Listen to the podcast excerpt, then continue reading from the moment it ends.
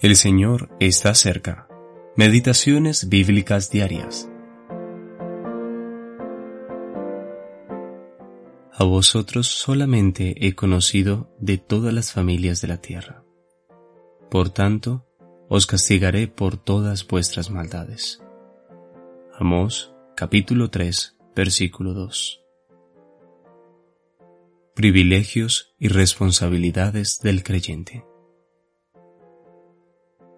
¿Cuál es el terreno sobre el cual Dios hace esta declaración? Es evidente que está hablando de Israel y que no lo involucra con las naciones gentiles. Pero la conclusión es profundamente solemne. Debido a que ellos fueron separados de tal manera para el conocimiento de Jehová y fueron la única familia reconocida como su pueblo, Él les dice, Por tanto, os castigaré por todas vuestras maldades. La responsabilidad siempre será directamente proporcional a la medida de la relación.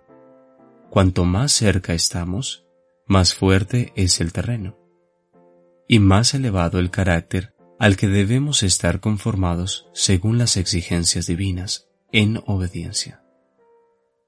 Esta es una verdad moral invariable no es diferente en las relaciones humanas. Un hombre siente más dolor por lo que su esposa haya hecho en su contra que lo que haya hecho alguien más.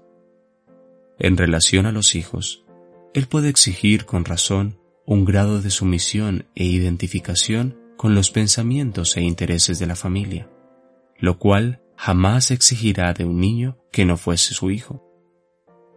Las faltas de un trabajador de confianza son mucho más graves que las de un trabajador ocasional. Es por eso que, bajo la ley, la maldad de un gobernante era mucho más condenable que la de la gente común. El pecado de un sumo sacerdote tenía consecuencias mucho más solemnes que la de cualquier otra persona en Israel. Encontramos esta distinción cuando Dios especifica las diversas ofrendas por el pecado. Ver Levítico 4. Por lo tanto, es erróneo pensar que todas las personas están exactamente al mismo nivel y que, por lo tanto, todos los pecados tienen la misma criminalidad sin importar quién los haya cometido. Este pensamiento está en directa oposición con la palabra de Dios.